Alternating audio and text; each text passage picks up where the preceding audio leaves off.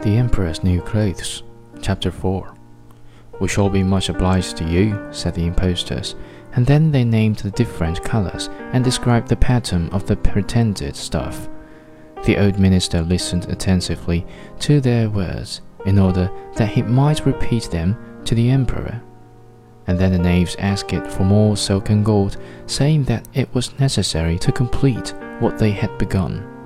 However, they put all that was given them into their knapsacks and continued to work with as much apparent diligence as before at their empty looms.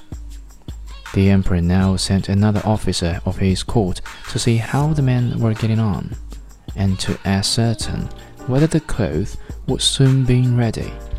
It was just the same with his gentlemen as with the minister.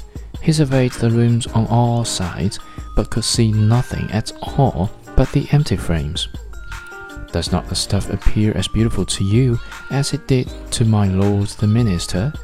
asked the impostors of the emperor's second ambassador, at the same time making the same gestures as before, and talking of the design and colors which were not there.